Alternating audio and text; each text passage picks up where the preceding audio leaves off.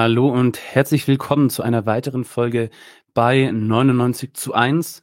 Heute geht es um die Querfront und darüber werde ich mit Hassan Marefi Pur sprechen. Der hat ein äh, Paper geschrieben auf Englisch über bürgerliche Ideologie zwischen Verschwörungstheorie und Faschismus oder Faschismuskooperation. Ja, und er war bereits bei uns in zwei Folgen zum Iran und den Aufständen dort und dem Wesen des iranischen Staates zu Gast bei 99 zu 1, weswegen er, glaube ich, äh, keine ja, intensivere Vorstellung mehr braucht. Es freut mich sehr, dass du da bist. Hi Hassan. Vielen Dank für die Einladung. Danke. Ja, äh, die Einladung kam zustande, nachdem wir beide bei einem Platypus-Panel zum Nahostkonflikt ähm, naja, danach uns kurz ausgetauscht haben. Da sind wir so zufällig aufeinander gestoßen in einer Zoom-Konferenz. Und ja, Hassan hat dort gegen das agitiert, was er Querfront genannt hat. Also auf dem Panel waren unter anderem ähm, Antideutsch drauf und ähm, haben doch angeführt, wie groß die islamistische Gefahr ist und dass Iran ja ein Paradebeispiel dafür sei und da haben sie sicherlich mit Recht gehabt, aber das nutzen sie dann als Rechtfertigung äh, für den Zionismus und darüber hat sich Hassan sehr stark aufgeregt und hat dann eben ja mir über seine ja aktuelle Arbeit ein bisschen erzählt und seine Forschung. Und das fand ich ganz interessant. Und ja, dort hat er nämlich das Querfront-Konzept sozusagen äh, ein bisschen erforscht, einfach weil es ja die letzten Jahre vieler innerlinke Spaltungen gab, sei es zu den Aufständen im Iran, wo Anti-Imps das so ein bisschen äh, ja, verharmlost haben oder sich mit Islamisten solidarisiert haben, ähm, ja dann im Ukraine-Krieg die gleiche Geschichte und auch im Nahostkonflikt sieht man innerhalb der linken Spaltungen. Ja, und der Hassan hat ja ein Papier darüber geschrieben, über das wir gleich sprechen werden. Genau, beginnen wir auch schon mit den Formen bürgerliche Herrschaft. Ähm, was für Formen hast du denn da ausgemacht? Okay, Jetzt, äh, zuerst muss ich sagen, dass äh, diese, dieses Papier ist nur ein Teil von einer längeren Arbeit über Faschismus die ich äh, seit 2009 angefangen habe zu schreiben und ja, für ein paar Monaten fertiggestellt habe. Das ist 980 Seiten, äh, längere Arbeit. Ich müsste die Arbeit, äh, das Buch äh, im Iran drucken und äh, dieser Teil hat ein Genosse von mir, Fahad, auf Englisch übersetzt, weil er der Meinung war, dass dieser Teil äh, extrem neu ist für die iranische Forschung und im Iran gar nichts von Querfront bis jetzt gesprochen wurde. Deswegen hat er gemacht und ich habe dieses Papier an Historical Materialism geschickt und die würden das Papier drucken, wenn ich ein bisschen verkürzt habe und ich hatte bis jetzt keine Zeit gehabt, das zu machen. Aber äh, die Idee der äh, zwei Formen der bürgerlichen Herrschaft habe ich von Reinhard Kühnen übernommen können, ähm, ist der Meinung, dass in der Geschichte der Bourgeoisie nur zwei Formen der Herrschaft existiert hatte, und zwar entweder Faschismus oder Liberalismus. In der Folge mit Nedim habe ich auch darüber gesprochen.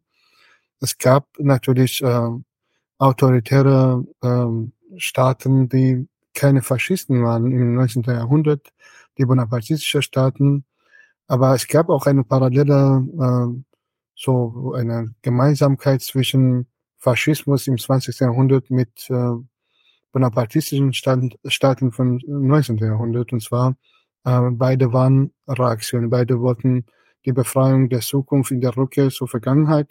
Beide wollen die alte Mächte der Vergangenheit an, an die Macht bringen.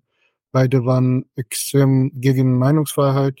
Beide haben die linke und sozialistische Bewegung unter Druck gesetzt, zum Beispiel wie bei Bismarck oder Louis Bonaparte in Frankreich.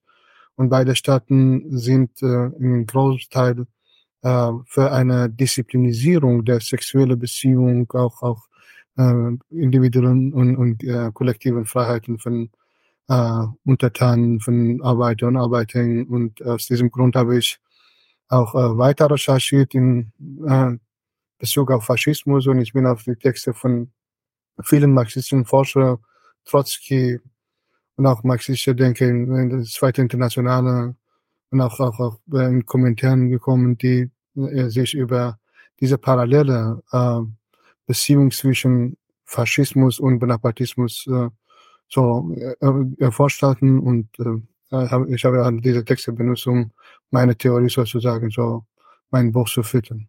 Aber äh, über diese zwei Formen der bürgerlichen Herrschaft. Es ist ähm, so, dass äh, nach meiner Definition äh, jede Form der Herrschaft, die also Kapitalismus, wie gesagt, Kapitalismus äh, hatte immer zwei Formen von Herrschaft, zwei Haupt, Hauptformen. Dieses, es gibt natürlich immer so linke Teile des Faschismus oder rechte Teile, wenn man so sagt, Armin Möller hatte äh, die äh, revolutionäre Konservativen in der Weimarer Republik als äh, Trotzkisten innerhalb eines DRB bezeichnen. Das äh, würde ich nicht äh, so diese äh, Überlegung übernehmen, äh, aber es gibt natürlich auch innerhalb der Faschisten auch äh, linke Leute, zum Beispiel Nationalbolschewiki in der Weimarer Republik. Es gab auch ähm, innerhalb der äh, liberalen, liberalen Demokraten auch äh, extrem autoritäre, konservative, auch sogar faschistische Leute, die sich angepasst haben. Und deswegen würde ich äh, zustimmen, dass in Kapitalismus mit, mit äh, Bernhard Können bin ich äh, absolut einverstanden, dass im Kapitalismus äh, für diese Bewegung von rechts nach links immer präsent ist und wenn im Kapitalismus keine Krise herrscht, wenn, wenn Kapitalismus in einer extrem äh, so sozusagen eine Expansionssituation ist, wenn Kapitalismus, wenn, wenn das Kapital ohne Unterdrückung der Arbeiterklasse, ohne Gewalt, äh, Akkumulation des Kapital durchsetzen kann, wenn das Kapital so diese Krise nicht äh, so in einer extrem schweren Krise ist, dann kann äh, jeder kapitalistische Staat eine Form von liberaler Herrschaft oder demokratischer Herrschaft äh, dulden, sozusagen. Und es wird auch ähm, in Europa diese Form von bürgerlich-demokratischer Herrschaft geduldet, weil äh, aufgrund der äh, frühen Entwicklung des Kapitalismus auf Kosten von Kolonialismus, auf Kosten von billigen oder auch kostenlos Arbeitskraft von Sklaven eine Überakkumulation gebildet, die äh, zu, äh, zu einer, wie Gramsci sagt, äh, zu einer passive Revolution in Europa geführt ist. Und diese passive Revolution bedeutet einmal die Modernisierung des Staates und auch der Industrie und des Kapitals auf einer Seite und auf der anderen Seite die Verbürgerlichung des, des Faschismus oder des Bonapartismus. Das hatte, ähm, äh, hatten die europäischen Länder ge, äh, geleistet, weil sie nicht so großzügig waren und weil sie nicht so von Anfang an Demokraten waren gegenüber der Börsen, sondern weil sie der Meinung waren, dass sie, ähm, so wie Bismarck selber einmal bei einer Rede im Reichstag gesprochen hat, dieses Zuckerbrot und Peitsche beide gleichzeitig haben wollen, wollten. Und dieses Zuckerbrot und Peitsche bedeutet, wir können, äh, wir so aus, aus der Arbeitskraft äh, der Arbeiter, auch, auch äh, fremde Arbeiter, die außerhalb von Europa, äh, nach Europa als, als ähm, Sklaven gekommen sind oder als äh, billige Arbeitskräfte, eine Überakkumulation schaffen. Und aus dieser Überakkumulation ein Teil äh, des Gewinns wieder, wiederum an Arbeiter in Form von sozialen Leistungen, Versicherungen und so weiter weitergeben, damit die Arbeiter, damit wir auf einer Seite äh, radikal von oben herab äh, jede revolutionäre Bewegung kontrollieren und auf der anderen Seite äh, Arbeiter diesem äh, sozusagen durch diese repressive Hilfe diese Illusion geben, dass sie sozusagen in einem Wohlstand leben, einem Sozialstaat, Wohlfahrtsstaat und so weiter. Alle diese Definitionen sind meiner Meinung nach nur ästhetische Verschönung der, der, der Barbarei des Kapitals. Es gibt keine Gerechtigkeit im Kapitalismus. Es gibt keine, keine Form von Demokratie im Kapitalismus. Die Kapitalismus und Demokratie können nicht gleichzeitig existieren und Demokratie ist nur eine Form von Herrschaft, die sich an bestimmte äh, so bestimmten Stadt äh, äh, Modelle anpassen kann. Es gibt, es gibt Demokratie ohne sozusagen ohne bürgerlich oder ohne sozialistisch oder eine äh, eine weitere äh, Ergänzung kann es nicht an sich existieren. Dieser Volksstaat, die Idee von Kautsky, dass wir ein Volksstaat oder dieser Vernunftstaat, der, diese Idee von Schiller oder auch andere Ideen äh, sind äh, eigentlich muss ich sagen, extrem vereinfachte Sicht einerseits und andererseits eine, eine Art von äh, ästhetisches äh, Versprechen an, an Menschen. Es gibt keinen Staat ohne Klassenherrschaft. Und wenn ein Staat eine Klassenherrschaft ist oder eine, eine bestimmte Klasse vertritt, das ist eine marxistische Definition des Staates, das ist, existiert auch in der Wirklichkeit genauso. Es gibt keinen Staat, der nicht auf der Seite von einer bestimmten Klasse in der Gesellschaft ist. Ein kapitalistischer Staat, egal ob liberalistisch ist oder faschistisch oder bonapartistisch, vertritt die bürgerliche Klasse. Und diese bürgerliche Klasse hat keine Gemeinsamkeiten, hat kein gemeinsames Interesse mit Unterdrückten. Und diejenigen, die äh, oder die bürgerliche Ideologen oder wie, wie Gramsci sagt, die traditionelle Intellektuelle, die der Meinung sind, dass es zwischen Arbeiterklasse, Mittelstand und Bourgeoisie ein gemeinsames, kollektives, nationales Interesse existiert, die äh, betrogen die Leute. Das ist aber aber nicht nur Betrug, sondern eine, eine Art von Ideologie, die äh, versucht, diese Verkehrung in der Wirklichkeit auf ideologischer Ebene zu überwinden und zu sagen, ja, wir Deutsche, wir Iraner, wir Russen, wir Israelis, alle haben wir ein gemeinsames Interesse und das ist zwar, äh, das ist nationales Interesse. Und es gibt kein nationales Interesse, weil der, der Nationalismus an sich selber, die Nation eine Abstraktion ist. Es ist, es, die Nation existiert nicht auf, auf dem Boden, sozusagen. Man kann nicht messen, wie, wie viel Nationalität, wie kurdische Nationalität, iranisch oder deutsch oder so mir drin ist. Äh, deswegen müssen die Leute auf ideologischer Ebene diese Konstruktion, sozusagen für diese Konstruktion Merkmale zu schaffen, die sie, diese Formen zu schaffen, die, die sie an diese Konstruktion anpassen. Aus diesem äh, Perspektive würde ich sagen, ja, äh, historisch gesehen gibt es, äh, gibt es äh, äh, in der Geschichte des Kapitalismus nur zwei Formen der Herrschaft, entweder liberalistisch oder äh, faschistische Form von Herrschaft. Und wenn wir diese Idee übernehmen, ich würde Bonapartismus als früher Faschismus des 20. des 19. Jahrhunderts bezeichnen. Wenn wir diese Idee akzeptieren und unterschreiben, dann können wir so äh, davon ausgehen, dass äh, sowohl äh, Liberalismus als auch äh, äh, Faschismus, beide äh, äh, als Formen der bürgerlichen Herrschaft, beide das Interesse der, äh, der kapitalistischen Klasse oder der bürgerlichen Klasse äh, vertreten und gar nichts äh, mit dem Interesse der Unterdrückten, mit Arbeiterbauern zu tun haben. Ja, was sind denn die Unterschiede von Liberalismus und Faschismus?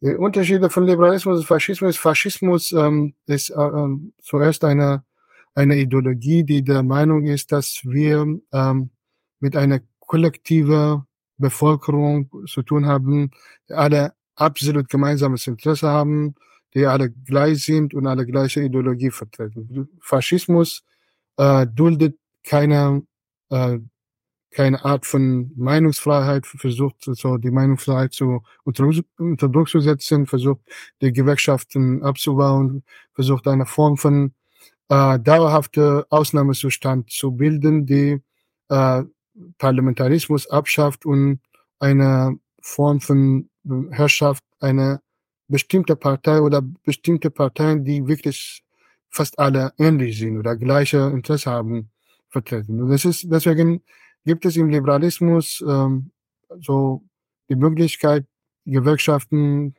Civil Society, bürgerliche Gesellschaften und Organisationen, NGOs und so weiter aufzubauen. Aber im Faschismus wird diese Möglichkeit von Menschen genommen und äh, durch eine Form von Ausnahmezustand oder dauerhafter Ausnahmezustand wie Mussolini und, und, äh, und Karl Schmidt gesagt haben. Karl Schmidt war äh, der Meinung, dass, äh, dass wir mit dem Faschismus mit einer totalen Herrschaft zu tun haben. Und wenn diese totale Herrschaft äh, in, in der Gesellschaft existiert und alle anderen Parteien, Gruppen, Ideologien, Unterdrückten äh, so versklavt werden oder oder aus der bürgerlichen Gesellschaft äh, entfernt werden, dann haben wir mit Faschismus zu tun, sozusagen, kurz gesagt. Ja, lass uns ein bisschen in die Geschichte zurückblicken. Ja, zur Weimarer Republik. Damals gab es ja die Querfrontstrategie bei nationalsozialistischen Intellektuellen. Was hat es denn damit auf sich gehabt?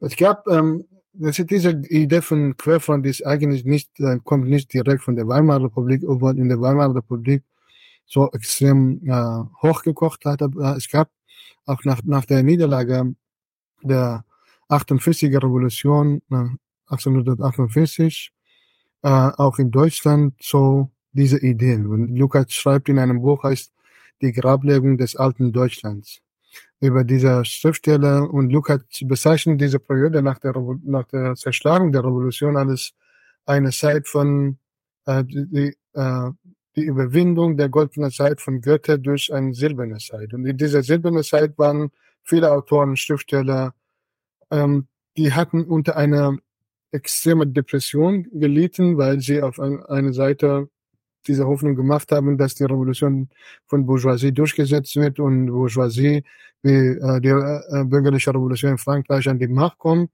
Aber auf, auf der anderen Seite war, äh, waren die Jungchristen in Deutschland extrem, die Besitzer des Landes extrem äh, stark um, äh, äh, und die Arbeiterklasse extrem schwach. Die Arbeiterklasse war nicht in der Lage, alleine äh, die Revolution durchzusetzen und diese bürgerliche Revolution zu einer sozialistischen Revolution zu machen. Und die Bourgeoisie wollte auch eigentlich keine Revolution. Die Bourgeoisie war so schwanken gegenüber der Zukunft und äh, gegenüber der äh, Vergangenheit und äh, extrem äh, repressiv gegenüber der Zukunft des, des Sozialisten. Deswegen ist diese Revolution nicht zustande gekommen und daraus sind Schriftsteller entstanden, Autoren, die äh, gesagt, Lukas zitiert ein paar von denen, die gesagt haben, äh, ich muss mich in zwei Teile teilen. Ein Teil extrem links und revolutionär und das andere Teil äh, extrem konservativ und reaktionär und sogar auch ähm, ähm, romantik, äh, Romantizist. Das ist ähm, diese ursprüngliche Idee, die ich kenne. Ich habe auch äh, nicht ganz genau äh, alles geforscht, was in der äh, antike Geschichte über Querfront gab. Es gab bestimmt auch äh, in der Antike auch Leute, die solche Überlegungen hatten. Aber das ist die, die Sachen, die ich erforscht habe, waren äh, so habe ich von 48 angefangen. Aber in der Weimarer Republik äh, sehen wir eine eine Linie, die äh, so so ähm, parteiübergreifend ist. Auf der anderen Seite sind linke kommunistische Leute, die auch äh, sich mit KPD und auch Kommentaren sympathisieren mit der Revolution und einer sozialistischen Revolution. Und auf der anderen Seite sind auch rechte Leute, die sich mit äh, linke Ideologien, auch linke Theorien, äh, zumindest äh, so auf, auf dem Papier so solidarisiert fühlen und versuchen, diese Ideen zu theoretisieren. Von, von der Linken muss ich sagen, sind zwei äh, sehr berühmte Persönlichkeiten bekannt. Nietzsche und Strasser waren Vordenker, Karl Ladak war, war kein Nationalbolschewik. Das wurde ihm auch vorgeworfen und auch eine ähm, berühmte Persönlichkeit wie Max Hölz wurde ihm auch vorgeworfen, dass sie auch in dieser Linie von Nationalbolschewik sind. Aber äh, in meiner Recherche habe ich gesehen, dass ähm, äh, weder Karl Radak noch äh, Max Hölz äh, in dieser Linie waren. Beide waren eher mehr Anhänger von kommunistischer Arbeiterpartei Deutschland. Äh, das war ein extrem äh, linker Flügel von KPD äh, und die hatten wirklich mit Nationalbolschewiki nichts zu tun. Es gibt Leute, die ihm immer wieder vorwürfen, die hatten äh, bestimmte Ideen über nationale Frage, die teilweise ähnlich waren wie waren Nationalbolschewiken, aber sie waren nicht für die Einheit des Fasch der Faschisten mit Kommunisten gegen so äh, schwankende Regierung der Weimarer Republik. Das war die Idee von Nationalbolschewiki war, äh, dass sie so eine Revolution im Sinne der äh, sozialistischen Revolution oder bolschewistischen Revolution in Russland durchführen. Auf der anderen Seite sich mit extrem rechte und auch teilweise NSDAP-Leute zusammenschließen. In, zum Beispiel SA äh, und Ernst Rum hatte auch sich als linke Flügel von Faschismus verstanden. Der war äh, für die Abschaffung des Privatseigentums an Produktionsmitteln. Aber die Nazis waren, hatten andere Vorbilder gehabt, zum Beispiel Atatürk, äh, das hatte Stefan Ehrig in seinem Buch äh, Atatürk in, in der Imagination der deutschen Nazis äh, der hatten Atatürk als Vorbild genommen einerseits und andererseits äh, Mussolini und äh, die wollten keine bolschewistische Revolution in Deutschland. Deswegen waren die Nazis von Anfang an klar, sie haben äh, Sozialismus als Wort missbraucht. Sie wollten äh, so Nationalsozialismus, aber sie hatten natürlich äh, Hyperimperialismus und Hyperkapitalismus gemeint. Äh, aber für, bei den Nationalbolschewiki, dieser linke Flügel, die, die, die mit Hitler mitgemacht haben, sind die vor, meisten von Vordenker der linke Flügel extrem direkt nach der Machtübernahme von Nazis getötet, in, in, umgebracht oder in, äh, in Arbeitslager und, und äh, Kaserne äh, untergebracht. Und andere Leute sind selber zu, äh, zu Faschisten geworden, die mit Hitler äh, und auch mit anderen Nazis in der äh, in einem Völkermord von ein Genozid und Holocaust beteiligt waren. Aber es war von der anderen Seite, von der rechten Seite waren äh, eine Gruppe, die äh, Armin Möller in seiner Dissertation äh, konservative Revolution so äh, wirklich ganz intensive erforscht hat. Äh, es ist, äh, der nennt ungefähr 350 oder 400 Organisationen und Persönlichkeiten äh, und wirklich äh, hunderte Persönlichkeiten, die diese Idee vertreten haben, äh, die äh, für eine zumindest in ihren Zeitschriften das Wort konservative Revolution erwähnt haben. Die wollten eine Revolution von Rest Natürlich waren sie, das war keine Revolution. Faschismus ist keine Revolution, weil es ist Kontrarevolution. Aber da die Kontrarevolution aus einer linken Sicht in einer extrem hochgekochte Situation, in einem Konflikt zwischen links und rechts, äh, äh, in, in einer Zeit, äh, in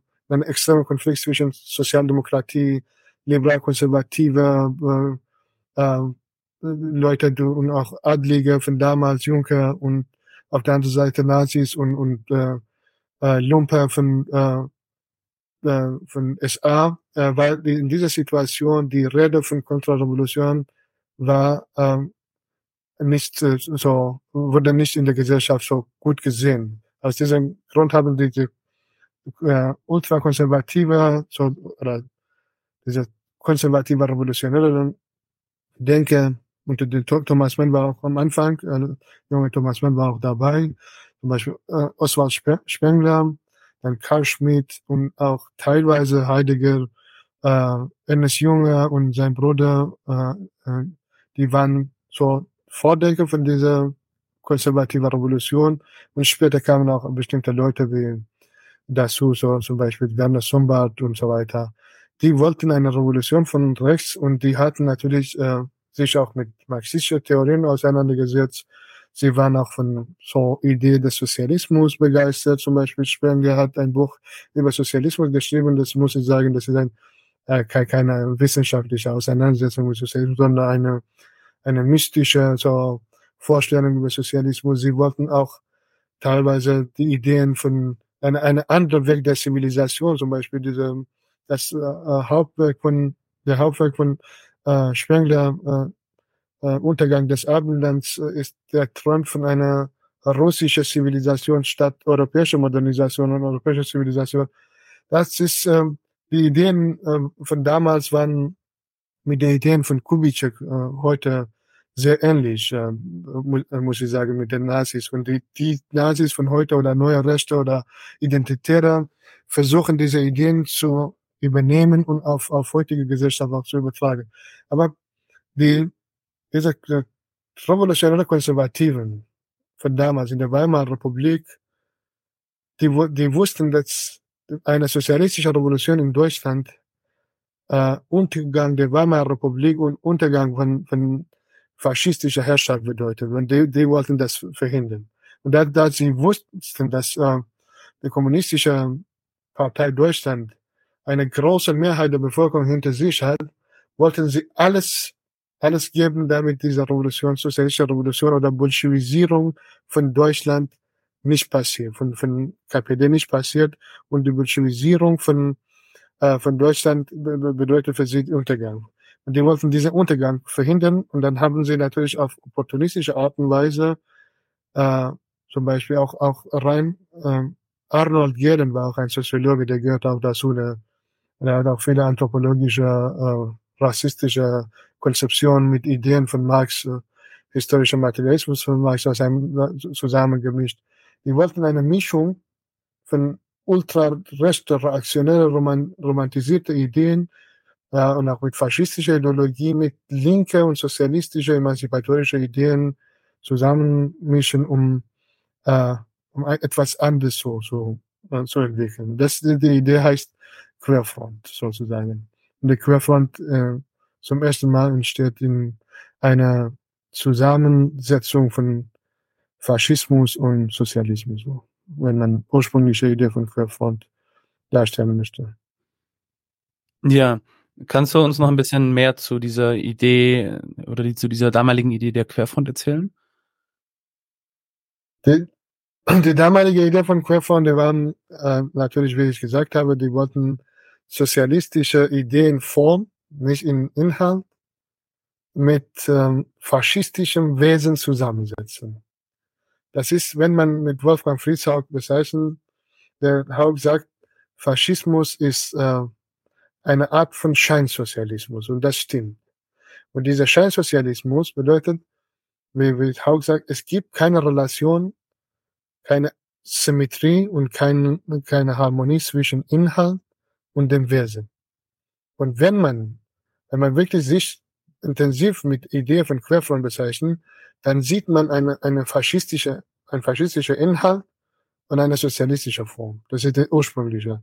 Aber Querfront habe ich so versucht ähm, mit äh, natürlich ich habe die Idee von Querfront weiterentwickelt, als ich äh, das Buch von Hanlose ge gesehen habe. Und Hanlose war der Meinung, dass wir nicht nur eine Querfront, sondern viele verschiedene Querfront haben, unter anderem die Antideutsche. Und dann habe ich gesagt, wenn wir ein, wenn wir zwei Querfronten haben, dann muss es viel mehr von dieser Querfronten geben und dann äh, deswegen muss ich diese Querfronten entdecken. Aber das, der ursprüngliche Idee ist Zusammensetzung von Sozialismus und Faschismus, Konservativismus und revolutionäre, revolutionäre Ideen und so weiter äh, auf einer so rhetorische Ebene. Ja, Gerhard Hanloser hat ja das Buch Die andere Querfront, äh, Skizze eines antideutschen Betrugs, glaube ich, oder Selbstbetrugs, ich weiß nicht mehr, geschrieben. Die, da gab es eine Folge zu dem Buch auch bei 99 zu 1, soweit ich weiß, ähm, könnte ich eventuell auch verlinken. Ja, dann kommen wir zur Querfront heute. Ähm, was gibt es da heutzutage so? Was ist die bekannteste und was sind äh, vielleicht auch andere Arten der Querfront, die du ausmachen würdest? Die, ich habe ähm, ich habe unterschiedliche Arten von Querfront so untersucht. Und einmal ähm, die Idee des äh, Totalitarismus. Ähm, eigentlich ist diese Totalitarismus-Idee er kam nicht ursprünglich von Hannah an. Es gab auch in, in der Weimarer Republik und auch in Italien bestimmte Persönlichkeiten, unter anderem äh, auch Karl Schmidt, die von einer totalen Herrschaft geträumt haben. Totale Herrschaft und auch extrem gegen Bolschewiki waren. Und äh, die, diese Leute, die wirklich selber extreme Rechte waren, haben Faschismus und Sozialismus gleichgesetzt. Zumindest Bolschewiki mit, mit Faschismus in Italien gleichgesetzt und sie war, sie hatten beide gleichzeitig gehasst. Und da die Idee von Hannah Arendt, äh, das, ähm, Hannah Arendt hat dann natürlich so drei Bände geschrieben über die Elemente der totalen Herrschaft. Das ist Liberalismus, Imperialismus und äh, so Totalitarismus, die um äh, Nazis und Faschismus in Deutschland und, und äh, Stalinismus geht. Aber das äh, dritte Buch wird ständig diskutiert und zitiert, aber die zweite an, an das zwei, zwei Bücher werden gar nicht äh, so äh, diskutiert, weil sie in einer Zeit, in einer anderen Zeit geschrieben hat, in einer Zeit, in der Hannah Arendt sehr wahrscheinlich so Zuneigung zu Anarchismus oder zu linke Ideen mit hatte und mit äh, Bertolt Brecht und äh, äh, Walter Benjamin in Kontakt war und so weiter. Deswegen wird, äh, werden die ersten Bücher gar nichts, nichts mehr präsentiert und niemand hört von diesen Büchern. Aber die Ideen in den äh, ersten Büchern ist, dass äh, die erste Form von Totalitarismus haben wir im Liberalismus erlebt, und zwar durch äh, äh, imperialistische äh, und kolonialistische Besatzung von anderen Ländern, indem wir die, die Engländer die Bevölkerung in Indien zu Sklaven gemacht haben und eine Art von totaler Herrschaft auf über diese Menschen gebildet haben. Das wird aus der Sicht von heutigen äh, anderen Querfront äh, äh, so gesehen, dass es absolut normal, äh, dass die Geschichte absolut normal gelaufen ist. Das ist nicht so. Aber Hannah Arendt hatte in dieses äh, linksradikale Zeit, äh, hatte sie diese Idee extrem kritisiert. Aber sie kommt auch zu, zu dieser Idee der Querfront, indem sie zwei Sachen, zwei, zwei bestimmte Arten von, von der Herrschaft, die eigentlich äh, wirklich auf tödlicher Ebene gegeneinander waren und in, in dem Wesen nichts miteinander zu tun haben. Und ich möchte nicht dieser stalinistische Herrschaft rechtfertigen, aber äh, man muss ähm, in der Geschichtsschreibung muss man korrekt mit der Geschichte umgehen und nicht aus, aus äh, persönlicher Perspektive und Ideologie, aus der Sicht von einer bestimmten Ideologie die Geschichte verfälschen. Und was äh, die Ideologie von Nazis mit der Ideologie und auch, auch, auch die Wirklichkeit der, des Faschismus in Deutschland mit der Wirklichkeit des sogenannten Sozialismus in, äh, in der Sowjetunion sind nicht miteinander zu vergleichen. Das ist, wenn man das macht, hat man die Barbarei des, des Faschismus relativiert und das macht Hannah Arendt ganz genau und ganz gezielt. Das hat er äh, äh, Klaus, nicht Klaus Dörre, sondern Frank, Frank Deppe in einem Artikel, in einem Vortrag, sehr, sehr schönen Vortrag, ganz genau dargestellt, wie das Buch Totalitarismus, drittes Buch von Hannah Arendt, zu Maschinen, zu Kanonen führte der äh, antikommunistische Propaganda durch äh, die USA in der Zeit von Kaltem Krieg geworden ist und wie, äh, unabhängig davon, ob sie gezielt dieser, dieses Buch für dieses, dieser Propaganda geschrieben hat oder nicht, wurde sie das, das Buch benutzt. Und zwar in einer Zeit, in der die Kommunisten in Vietnam ermordet wurden und tausende Menschen wurden äh, durch äh, amerikanische Militär in das äh, äh wirklich vernichtet es war ein, ein, ein Krieg um Tod und Leben, damit die Kommunisten nicht, nicht, nirgendwo ähm, einen Platz auf dieser Erde haben. Und in, gleichzeitig wurde in den USA äh, die linken Leute, die Universitäten wurden durchgesucht, Bücherverbrennung und so weiter. Wir können diesen Makartismus fast mit, äh, mit Anfang von Faschismus vergleichen in Deutschland.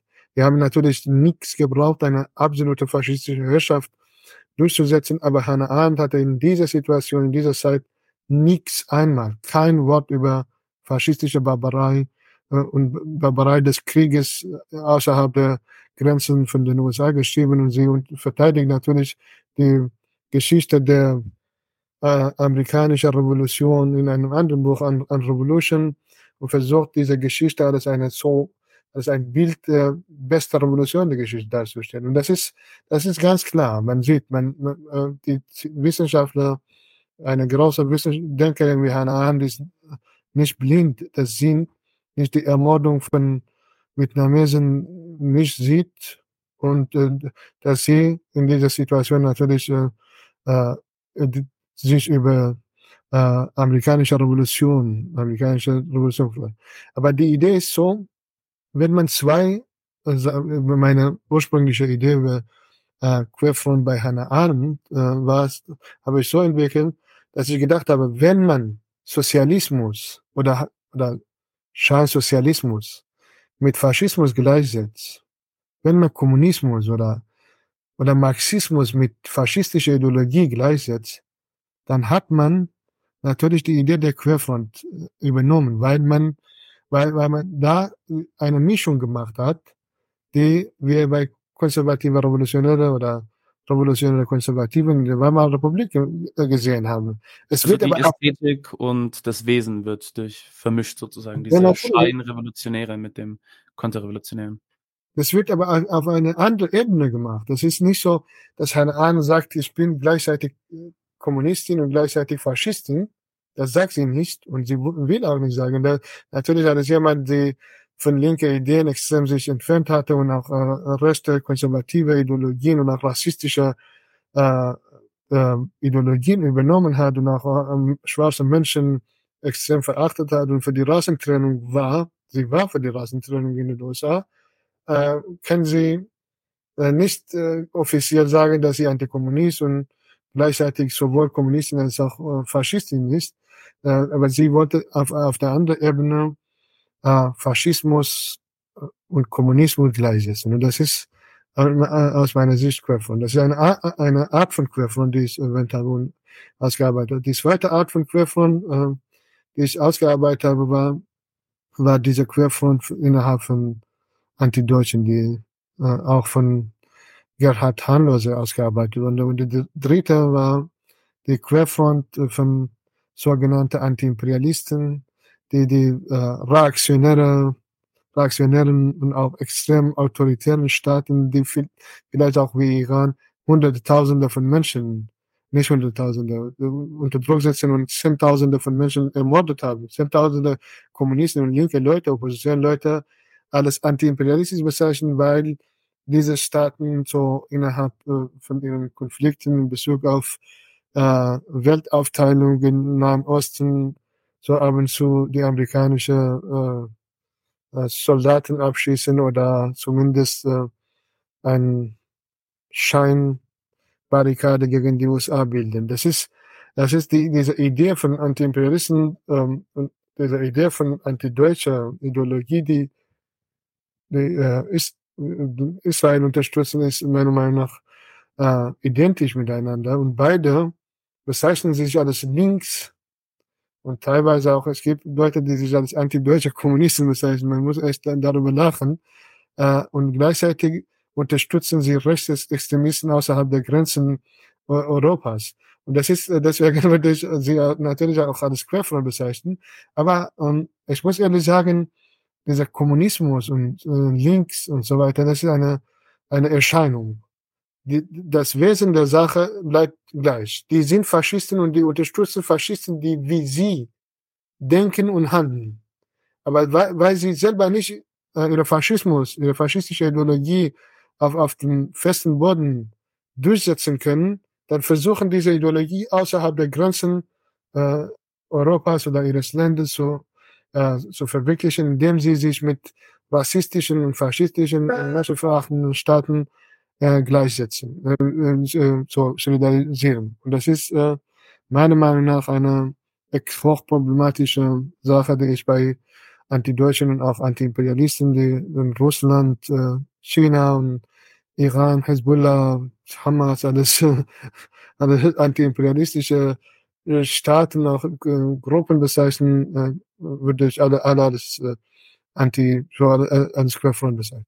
Ja, können wir zur Frankfurter Schule gehen. Ich glaube, da, da die Frankfurter Schule so ein ein Grand äh, Hotel Abrund in Deutschland ist äh, und äh, niemand innerhalb der linken Bewegung äh, sich zutraut, äh, dieser, dieses Hotel anzugreifen, muss ich auf jeden Fall äh, sagen, dass, äh, dass sie eine große Rolle in alles Vordenken der Antideutschen sie eine sehr große Rolle gespielt haben in dieser Entwicklung der antideutschen Ideologie. Und zwar äh, in unterschiedlichen Bereichen. Zuerst muss ich sagen, die Frankfurter Schule, äh, so die, die Gründung des Instituts, äh, der äh, als marxistischer oder europäischer Marxismus oder westlicher Marxismus gedacht ist, ist eine komplette Fantasie von europäischer äh, Marxisten oder sozusagen linksliberale oder auch so Leute, die sich als Marxist bezeichnen, aber eigentlich äh, keine Marxisten waren. Es gibt keine, also in, in, in einem Teil von meiner Arbeit geht es um, um diese Illusion des westlichen Marxismus. Es, es gibt keinen westlichen Marxismus.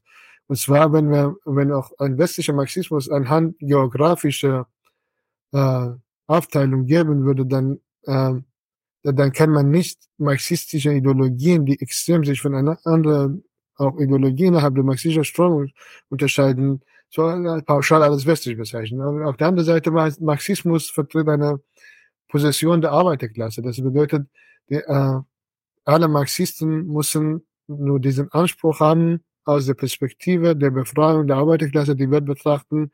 Und da die Arbeiterklasse international ist, können wir nicht von einer geografisch und sozusagen ein nationaler Marxismus reden. Marxismus ist international. Und auf der anderen Seite muss ich sagen, die Frankfurter Schule seit der Gründung äh, wirklich nichts mit Marxismus zu tun haben.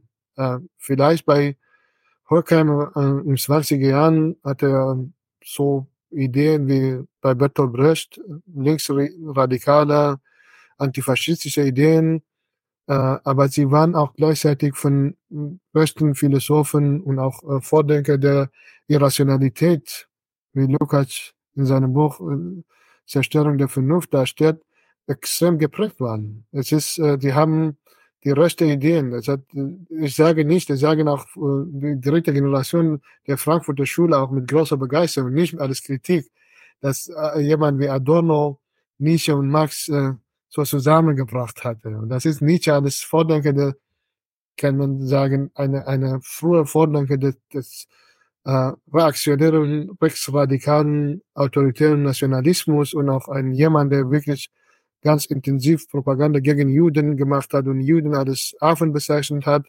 kann nicht mit äh, alles links dargestellt werden. Aber die Frankfurter Schule äh, haben von Anfang an äh, versucht, äh, Nietzsche und Schopenhauer, Schopenhauer als äh, Vordenker zu nehmen und gleichzeitig äh, sich mit bestimmten Elementen der marxistischen Theorie, mit, wie Entfremdung, wie Fetischismus, wie Verdenklichung und so weiter von Lukács auseinanderzusetzen und auch gleichzeitig eine extrem romantisierte Weltanschauung vertreten, die wir in, äh, in diesem gemeinsamen Buch Dialektik der Aufklärung von äh, Adorno und Horkheimer äh, alle ihre Ideen auf den Punkt bringen. Auf der anderen Seite sehen wir ganz genau, dass sie äh, natürlich in der Immigration bis 1938, äh, die auch in der Zeit von Moskauer Prozesse kein Wort gegen äh, Stalin gesagt haben.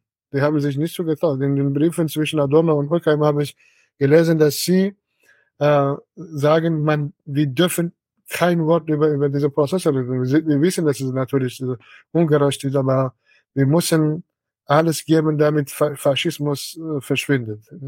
Und so, sobald Faschismus nicht mehr da ist, dann, äh, oder auch, auch kurz davon, 1944, äh, entsteht eine Querfrontideologie in der äh, Dialektik der Aufklärung, die einerseits so auf Faschismus, auf Antisemitismus reduziert, ein langes Kapitel nur über Antisemitismus, andererseits eine, von einer äh, Kulturindustrie redet, äh, man gar nicht weiß, ob äh, das, äh, Kapitalismus und die Leute manipuliert und es gibt einen Massenbetrug und so weiter. Es ist eigentlich die Sache des Kapitalismus ist kein Massenbetrug, keine Kulturindustrie. Im Kapitalismus geht es darum, dass die Menschen ausgebeutet werden, dass die Menschen ihre Subjektivität verlieren, dass die Menschen erniedrigt werden, dass die Menschen, dass es für Menschen von oben herab bestimmt wird, wie unter welchen Bedingungen sie leben und wenn sie sich nicht anpassen, werden sie als Terroristen und als äh, Revolutionäre bekämpft. Es gibt keine, äh, es, es ist, geht gar nicht um die Kulturindustrie. Das ist und in einem Kapitel, im ersten Kapitel, die reden äh, sehr scharf gegen die Aufklärung, dass die Aufklärung eine Mythologie ist und so weiter. Das ist ähm, und Romantizismus von damals und auch zwar äh, aus dem Buch von äh, Heidegger, dieses Buch als Holzwerke. Die übernehmen die Ideen von Heidegger äh, und sie, äh, ohne ihn zu erwähnen, äh, es ist, ich habe schon in, bei Heidegger in diesem Artikel heißt äh, Zeitalter des Weltbilds, genaue Überlegungen in Bezug auf Moderne gelesen, die ich auch in, in, in der Dialektik der Aufklärung gesehen habe. Und alle dieser äh, Mishimashi, dieser super der äh, Mittelstand, so des Mittelstands wird alles so eine äh, Reaktion, eine so es gibt naive Leute, die der Meinung sind, die Frankfurter Schule ist eine ist Marxismus für Nachkriegszeit sozusagen, für diese Nachkriegszeit. Aber die Frankfurter Schule ist eine extreme depressive, deprimierende Reaktion auf eine deprimierende Situation, eine kontrarevolutionäre Reaktion auf eine kontrarevolutionäre postfaschistische Staat. Frankfurter Schule hatte deswegen weder mit links zu tun, noch äh, mit äh, Emanzipation und Sozialismus, sondern hat sie sich an, äh, an äh, postfaschistischen Staat von Deutschland, ist, dieser Begriff benutze ich ganz absichtlich und das ist kein, es mag sein, äh, dass es sehr provokativ ist, aber ich, ich glaube daran, dass dass Deutschland nach der sogenannten Befreiung, also die deutsche Regierung äh, zumindest aus Faschisten bestand, die, äh, die im Amt von, von BRD waren kaum Demokraten, die äh, an der Macht waren. Alle äh, Nazis von damals wurden über, äh, im, im Staatsapparat übernommen und diese Nazis haben natürlich äh, keine marxistische Theorie geduldet, sondern versucht eine Fake, eine Art von äh, Fake-Wissenschaft, eine Art von Querfrontwissenschaft, eine Art von Ideologie, die äh, so sich sowohl als marxistisch oder links darstellt, aber gleichzeitig gegen marxistische Theorie äh, Propaganda macht und eine Abrechnung mit Sozialismus unternommen hat, äh, in diesem Palast der Frankfurter Schule zu entwickeln und auch so sich so mit, mit äh, auch finanziell zu füttern. Äh, die Zusammenarbeit mit äh, Zeitschriften, Zeitschrift der Monat von, von CIA, äh, die von CIA gefordert wurde, war kein, nicht aus Dummheit oder Unwissen, sondern war eine, eine absolut bewusste Überlegung, äh, die von Frankfurter Schule, äh, äh, Vordenker von Frankfurter Schule, äh, Adorno und Horkheimer geführt wurde. Oder auch, auch Unterstützung von Vietnamkrieg war auch keine naive Überlegung, sondern äh, hat Horkheimer selber gesagt, äh, mein Hauptfeind ist Kommunismus.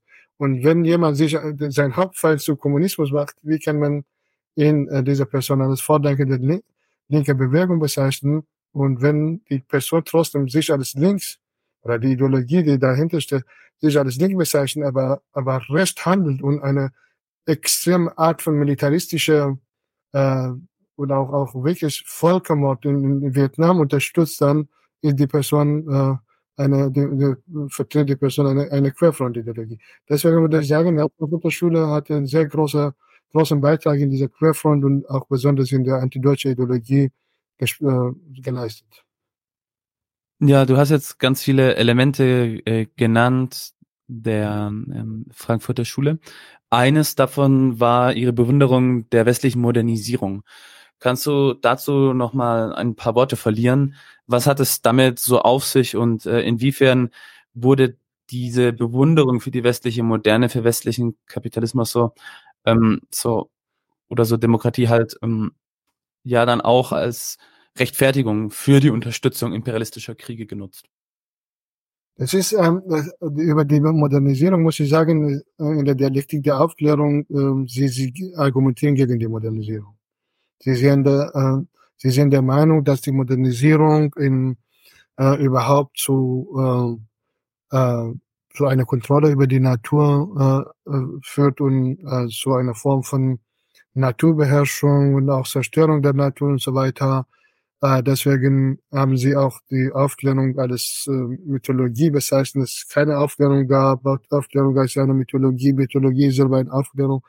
Aber äh, nach, nach dem Krieg, besonders äh, also in nachdem sie wieder in Frankfurt äh, das Institut aufgebaut haben, äh, gibt es eine äh, philo, philokolonialistische Ideologie, die äh, auf überhaupt zur globalen Süden, wenn man so sagt, äh, komplett ignoriert und gar nicht auch äh, mit Menschen so wie dieser Historiker C.R. James, der wollte einmal mit Adorno, sich mit Adorno treffen, der war, der war dagegen, weil er der Meinung war, dass sein Buch über, äh, über diesen Aufstand von, äh, über die Revolution in Haiti problematisch ist und so weiter. Die waren äh, die Vordenker von Frankfurter Schule, auch ich meine natürlich auch äh, äh Marcuse damit und auch, auch Bloch, äh, der wirklich auch nicht mit ihm direkte Verbindung hatte, die hatten äh, immer, so die waren immer schwankend, muss ich sagen. Also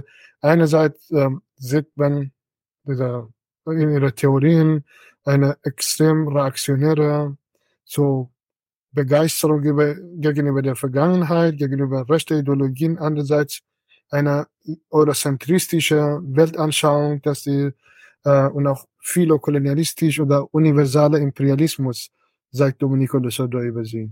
Diese Idee von universalem Imperialismus äh, bedeutet, dass, äh, dass diese Modernisation, was im, Westen durchgeführt wurde, können wir auf die gesamte Welt übertragen und deswegen müssen wir uns auch gar nicht über mit äh, so dritte Welt beschäftigen. Es ist genug, wenn wir über Geschmack und Musik und ästhetische Wahrnehmung des äh, Subjekts in Europa beschäftigen, äh, über Kultur und über äh, Musik und so weiter. Aber wir brauchen keine intensive Beschäftigung mit, mit dem globalen Süden. Und sobald es um eine Realpolitik ging, zum Beispiel die Sechstagekrieg in äh, Palästina äh, oder gegen Palästinenser, dann haben sie alle Vordenker der äh, Frankfurter Schule plus äh, plus äh, Bloch und Marcuse, die waren direkt auf der Seite von Israel. Die haben sich auf die Seite von Israel geschlagen und in meiner äh, persönliche Wahrnehmung, meine persönliche äh, Ideologie oder Weltanschauung wäre, dass man nie äh, so links denkt und rechts handelt, sondern die Theorie und Praxis müssen die Widersprüche äh, im Denken und Handeln aufheben. Und wenn man in der Realpolitik rechts handelt und in der Theorie sich als links bezeichnen, dann würde ich die Person oder auch diese Ideologie als Querfront bezeichnen. Ja, ähm, du hast ja auch andere Elemente genannt. Ähm, ja, unter anderem die ja, Verbindung der Frankfurter Schule und den Romantizismus. Ähm, kannst du das noch ein bisschen ausführen? Ja, diese äh, romantizistische Ideologie, äh, wie gesagt, es war äh, in der deutschen besonders äh, Geschichte und auch Philosophie gab eine große Zuneigung zu Romantik. Und zum Beispiel man sieht bei Schiller, man sieht bei auch teilweise Nietzsche, man sieht bei äh, Nualis und bei vielen anderen und auch Carlyle und viele, die äh, immer die Vergangenheit so als Hochkultur darstellen. Und auch Hess äh, spielt eine sehr, sehr große Rolle bei, bei der Frankfurter Schule und auch bei Vordenken, oder bei, äh, zumindest bei, bei Nachfolge der Frankfurter Schule, bei dieser Antideutschen, dass die Vergangenheit immer besser ist als jetzt und die Zukunft. Deswegen gibt es diese Reaktion, diese, diese Zuneigung zu, zur Vergangenheit. Und ein Element von allen faschistischen Ideologien auf dieser Erde, alle faschistische Bewegungen, alle faschistische Kräfte und Staaten war Romantizismus.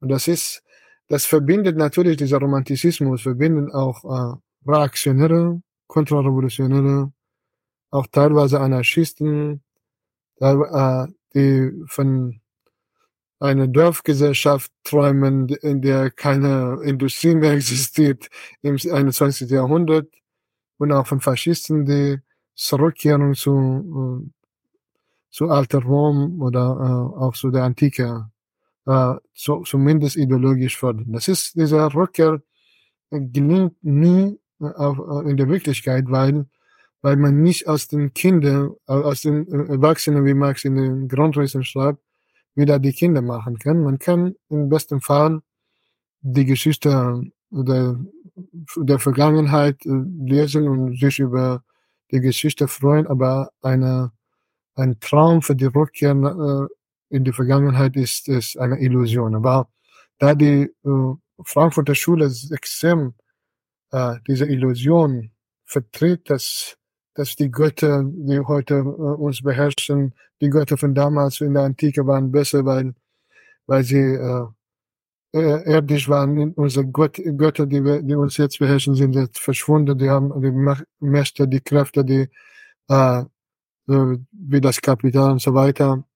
Deswegen würde ich diese äh, Einstellung, äh, diese romantisierte, romantizistische Einstellung als reaktionär bezeichnen. Und wenn man reaktionär ist und gleichzeitig sich als progressiv darstellt, dann, dann ist man zumindest äh, äh, wirklich sehr, sehr nah an Querfront. Es gibt Leute, die nicht ganz Querfront sind und auch sich äh, von der über, über Ver Vergangenheit, wie ich gesagt habe, äh, über die Geschichte der Vergangenheit freuen, ohne Querfront zu sein, aber mehr, die Mehrheit von äh, Querfront-Leute, unter anderem die Frankfurter Schule, freuen sich extrem über die, die, die Vergangenheit und äh, über Rück, Rückkehr zur Vergangenheit.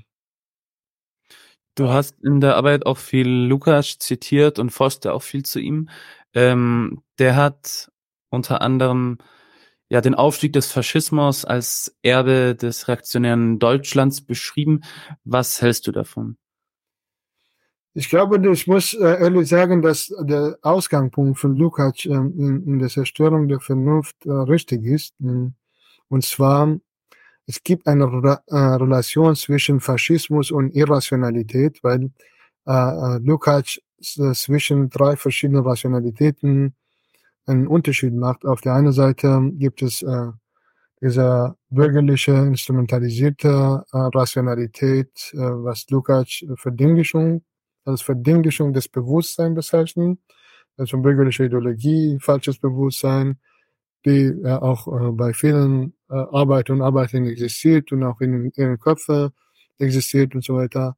Auf der anderen Seite gibt es eine, eine revolutionäre sozialistisches Bewusstsein, die Lukács auch äh, äh, die von Lukács alles progressiv und radikal bezeichnet wird und die Irrationalität oder die Zerstörung der Vernunft. Also, es ist nicht klar zwischen bei Lukács, ob alle irrational, äh, alle Leute, die eine irrationale äh, Ideologie haben, auch unter Zerstörung der Vernunft leiden oder nicht leiden, aber die Beziehung für zwischen Faschisten, Vordenker des Faschismus und äh, der Faschisten äh, in, in Bezug auf Irrationalität ist sehr groß. Und der untersucht äh, in einem anderen Buch, das ist ein, ein erweitertes Teil von Zerstörung der Vernunft äh, von Nietzsche zu Hitler, an dieser Beziehung, der, der sagt auch wirklich, der, der bringt in einer Stelle sehr interessante Analyse über Max Weber, der in Deutschland dort das radikale, liberale Demokrat gefeiert wird. Aber der sagt, äh, Max Weber, der, äh, der hat in der Zeit von Ersten Weltkrieg seine Theorie und seine Ideologie zu einer absoluten Rationalität geführt. Ein Liberal, der würde zu einem Propagandist des Krieges und jemand, der äh, überall äh, Vorträge gehalten hat und äh, den Krieg, den Ersten Weltkrieg, diesen imperialistischen Krieg unterstützt hat und auch auch Marianne Weber und so weiter. Weil äh, über Nietzsche äh, als eine Vordenker des Faschismus zumindest äh, sagt äh, Domenico de Soto, das ist äh, vielleicht nicht so ganz, aber Nietzsche war auf jeden Fall ein, ein rebellischer Aristokrat. Ein, äh, man kann sagen, Nietzsche mit äh, konservative Revolutionäre und revolutionäre Konservativen in der Weimarer Republik vergleichen, weil Nietzsche die, den Bismarckismus und, und Bismarckstadt äh, von der rechten Seite attackiert hat. Das ist sehr interessant. In der Zeit von äh, Deutsch-Französischem Krieg ähm, war Nietzsche Professor in, äh, in Basel und er hatte sich ehrenamtlich gemeldet, äh, das Vaterland äh, zu verteidigen. Der war auf jeden Fall extrem reaktionär und, und auch Romantik. Der, der war, war immer der hatte immer von Vergangenheit äh, geträumt, der war ultra äh, recht, muss ich sagen, gegen Arbeiter, der hatte eine aristokratische Kultur. So, der hatte immer gesagt, seit meiner Kindheit hatte ich immer Arbeiter gehasst, äh, Juden gehasst, der war für, für wirkliche Verfeinde von Juden, die Juden mit, äh, mit Affen verglichen, dass die zur Zivilisation gehören. Und er hatte Bismarck kritisiert, weil Bismarck nicht genug äh, ein Bismarck als ein Vordenker des Bonapartismus in Deutschland nicht genug äh, Rest ist. Und äh, wenn ich mit Sebastian Hafner argumentiere oder auch mit anderen äh, Historikern, die rechte Seite von Bismarck sind Nazis, sind Faschisten. Also es gibt aber Leute, die der Meinung sind, ja, Lukács äh, hat äh, übertrieben über Nietzsche, der, der war kein Vordenker des Faschismus, der war Romantiker, der war dies und das. Aber wenn, wenn ich die Argumente von Lukas anschaue über, äh, über ihn oder Schopenhauer oder auch vielen anderen äh, äh, Kierkegaard als Vordenker des Existenzialismus und so weiter und auch wirklich andere aktionäre Leute, auch äh, mit, über Karl Schmidt als äh, Vordenker der Romantik in, in, in im 20. Jahrhundert, über Heidegger und so weiter, dann sehe ich äh, auch diese Parallele zwischen äh, Irration, Forderungen der Irrationalität in Deutschland und der faschistischen Ideologie eigentlich haben die Nazi Nietzsche ohne Ende gemocht. Die haben sein Buch, äh, die, die Wille zur Macht, äh, wirklich in tausende Exemplare geteilt. Und es gibt auch, ich habe bei, äh, bei RT ein, äh, ein Film, ein, so Dokumentation, eine Dokumentation gesehen, dass ein französischer Professor seit Jahren an, an der Bibliothek von äh, Hitler äh, forscht und der ist der Meinung, dass einer der wichtigsten Bücher für Hitler dieser Wille, die Wille zur Macht von Nietzsche war. Und das hat eine dieser Sachen zeigen, ja, Lukács hat in vieler Hinsicht äh, recht. Das Problem von Lukács ist, äh, dass er wirklich eine, zuerst, äh, der sagt, er will in seinem Buch die Geschichte der Irrationalität auf der ganzen Welt untersuchen. Und es kommt am Ende wirklich äh, nur auf Deutschland, außer Kierkegaard, der aus Dänemark war, äh, gibt es niemand, fast niemand, äh, so in äh, Ford äh, kein Forderung der Irrationalität, äh, der außerhalb von Deutschland war. Zum Beispiel ähm, eine andere Person, die ich untersucht habe in meinem Buch, da einige so Personen, die von Lukas nicht, zumindest in, in der Zerstörung der Vernunft untersucht wurden, war äh, so ein, ein äh, äh dieser Mann, der das Buch äh, Reflection on French Revolution geschrieben hat. Äh, ich, habe, ich habe das Buch auch hier, glaube ich. Ähm, ja, es ist Edmund Burke. Edmund Burke oder äh, de Misra und auch andere wirklich rechtsextremistische, konservative Katholiken, die auf Ebene von, äh, die Ebene der Vernunft, auf eine vernünftige, säkulare Ebene gar nicht mehr diskutiert haben, sondern äh, so, so argumentiert haben, ja, wenn du das so handelst, ist es gegen das Interesse des Gottes. Und was, äh, wenn du, wenn du gegen die Herrschaft, wenn du revolutionär bist, dann bist du gegen Gott und gegen die katholische Her äh, Herrschaft. Dann bist du gegen die Aristokratie und Aristokraten sind von Gott, äh, fast wie, wie Khomeini im Iran. Wenn ich die Bücher von diesen Reaktionären lese, dann denke ich direkt an Khomeini, weil Khomeini auch auf diese Ebene argumentiert hat. Aber Lukas hat le leider nur äh, äh, Deutsch, Deutschland untersucht und in seinen Untersuchungen, Untersuchungen über deutsche Vordenke des, der Rationalität und der Zerstörung der Vernunft äh, gibt es Stellen, die ich wirklich sehr verkürzt finde. Zum Beispiel, da hat er auch keine Zeit gehabt, alles zu erwarten und so wirklich intensiv zu diskutieren, weil das Buch, dreibändiges Buch, sehr, sehr dickes Buch ist. Aber immerhin äh, hat er nicht äh, geschafft, zum Beispiel ganz genau zu begründen, warum jemand wie äh, Oswald Spengler oder äh, wie Heidegger oder Karl Schmidt äh, äh, alles Vordenker des Faschismus bezeichnen werden muss.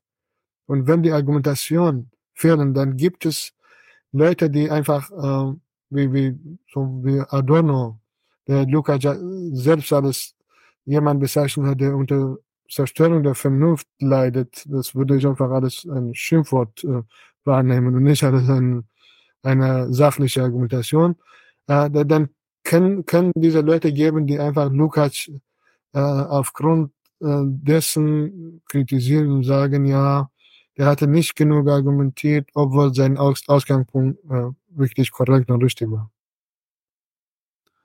Ja, dann ähm, vielleicht nochmal abschließend zur Frankfurter Schule. Wie würdest du sie einordnen und was war ihr Einfluss auf die neue Linke in der BRD und ja, hatten sie auch Einfluss auf neue Rechte? Ja, auf jeden Fall. Ähm, die Frankfurter Schule, äh, es ist äh, so ein großes Wort. Das ist, äh, wir müssen ein bisschen unterscheiden zwischen Frankfurter Schule im 20. Jahren ab, äh, äh, und Frankfurter Schule äh, in der Nachkriegszeit. Die äh, Frankfurter Schule im 20. Äh, äh, im 20. Jahren bis 30.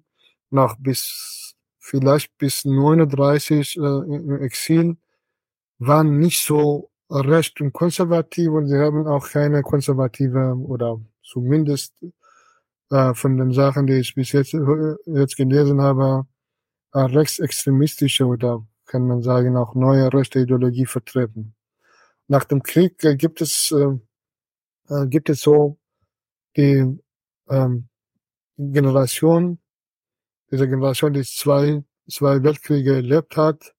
Eine Generation, die extrem äh, wirklich unter persönlich unter Barbarei des Faschismus äh, gelebt haben und alle Erfahrungen mitgemacht haben, die Ermordung von 50, 60 Millionen Bevölkerung, Holocaust, Vernichtung von Menschen und so weiter, alles erlebt haben und unterschiedlich beigetragen. Hans-Jürgen Kral, bei Adorno promoviert hat und ein der besten und vielleicht wirklich der wichtigste Vordenker, theoretische Vordenker und auch praktische Vordenker der Studentenrevolte in Deutschland war, hat in einem so zwei Aufsätze, kurzen Aufsätze versucht Adorno von links zu kritisieren und ich stimme mit vieler von seiner Kritik ähm, so, äh, zwar das ist, die Kritik ist ein bisschen psychologisierter kritisiert, äh, teilweise äh, psychologisierte, psychologisierte Kritik, aber, aber teilweise ist, ist korrekt und äh, muss man äh, so aus dieser Perspektive Frankfurter Schule kritisieren. Frankfurter Schule wurde auch von Lukács in diesem Artikel Grand Hotel aufgrund wirklich sehr, sehr, sehr schön äh, auseinandergenommen. Lukács äh, ist der Meinung, dass sie, äh, dass sie diesen Bereich von Ausbeutung, äh, Imperialismus, Krieg, äh, alle diese Definitionen, die mit äh, einer marxistischen Idee zu tun haben, komplett aufgegeben haben und äh, eigentlich hauptsächlich mit Kultur, äh, Kulturkritik, die Kulturkritik verschärfen und Kritik an Ausbeutung, an äh, Kapitalismus komplett beiseite lassen. Und das ist das, das stimmt. Das ist, die haben auch absichtlich gemacht, weil durch diese Kulturkritik kann man äh, sich von einer sachlichen Auseinandersetzung mit, mit dem Kapitalismus so äh, ablenken und zu vermeiden, dass man verfolgt wird. Aber das ist äh, meine Kritik geht über diese zwei Artikel äh, hinaus und meine Meinung ist, äh, die Frankfurter Schule, weil es eine Querfront-Ideologie, also als Vertreter von Querfront-Ideologie,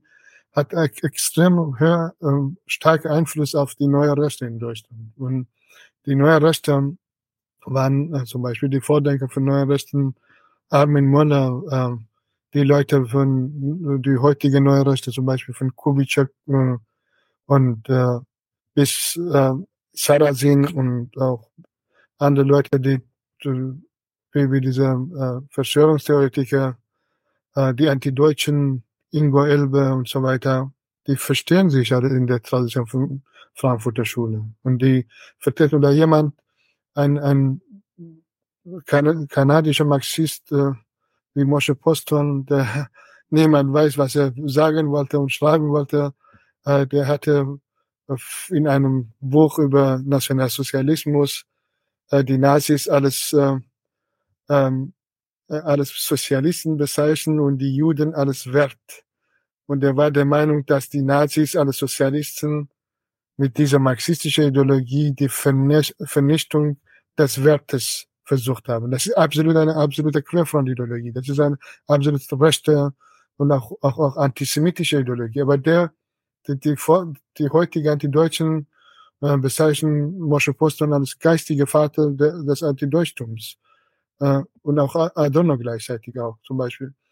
Ähm, in der Frankfurter Schule, wenn ich äh, sage, die, diese äh, Kritik, diese äh, negative Dialektik von Adorno und die, diese Ideologie, dass in unserem Jahrhundert nie eine Revolution geben kann, und wenn es überhaupt diese Revolution in faschistischer Barbarei landet, deswegen müssen wir gegen die Revolution kämpfen und gegen jede Form von Aufstand. Das ist, finde ich, extrem problematisch und das ist, das wird von, äh, von Rechten äh, und neue Rechte anders formuliert. Die neue Rechte übernehmen natürlich diese negative Dialektik und, und versuchen diese negative Dialektik. Es gibt, es wird in Europa keine Revolution geben, weil der Staat zu stark ist, weil äh, die Modernisation äh, äh, in einer passiven Revolution im Sinne von Gramsci in Europa durchgesetzt wurde. Deswegen müssen wir was anderes überlegen, und zwar dieser Marsch zu Institutionen. Sie, wir müssen diese Institutionen von ihnen äh, so von ihnen angreifen und selber zum Staat gemacht werden, ohne Leute, ohne, ohne, ohne, ohne eine bewaffnete Revolution oder, oder, oder eine Form von Gewalt oder revolutionäre Gewalt zu brauchen oder kontrarevolutionäre Gewalt zu, zu, zu gebrauchen. Das ist die Idee, die eigentlich auf, äh, auf andere Arten, Ebenen ähnlich ist, aber bei der Vordenken der Frankfurter Schule und der, äh, in der negativen Dialektik von Adorno kommt zu einer extrem pessimistische Weltanschauung, die von der Mehrheit der Bevölkerung äh, verlangt, dass sie nichts tun, dass sie einfach aufhören, etwas zu machen. Sie müssen einfach Kulturkampf machen.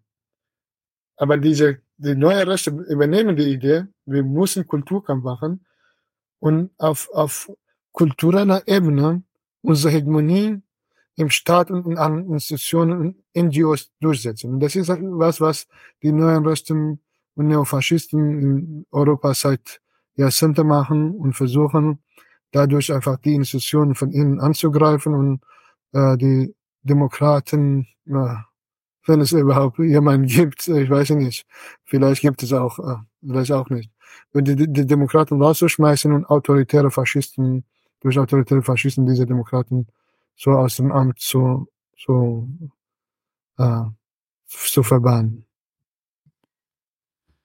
Okay.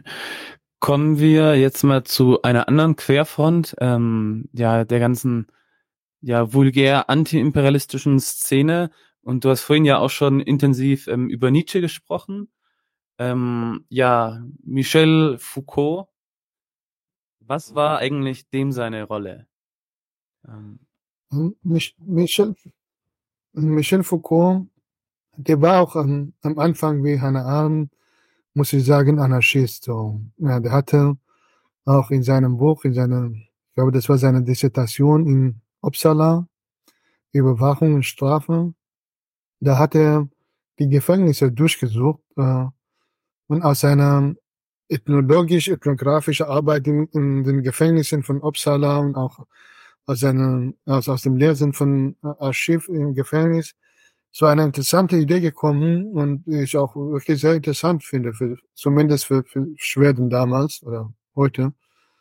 Äh, und zwar, der geht, äh, der geht davon aus, dass äh, die heutige moderne Staaten äh, wie ein Jäger sind, die nicht mehr ihre, nicht mehr in, in den Wald gehen und die Tiere jagen, sondern wenn sie die Tiere sehen, die würden diese Tiere äh, festnehmen und in einem Zoo, in einem Gefängnis ihren Körper überwachen und um sie, äh, um sie zu, zu disziplinieren. Also Idee von Disziplinierung bei Michel Foucault gibt es auch äh, stellenweise bei Marx und Engels und auch Lenin, aber es ist, äh, es wurde bei ihm äh, zum ersten Mal wirklich äh, theoretisiert und zwar nicht in diesem Buch komplett, sondern in einem anderen Buch über äh, Sexualität und Wahrheit äh, oder so, die Wille zu zu wissen.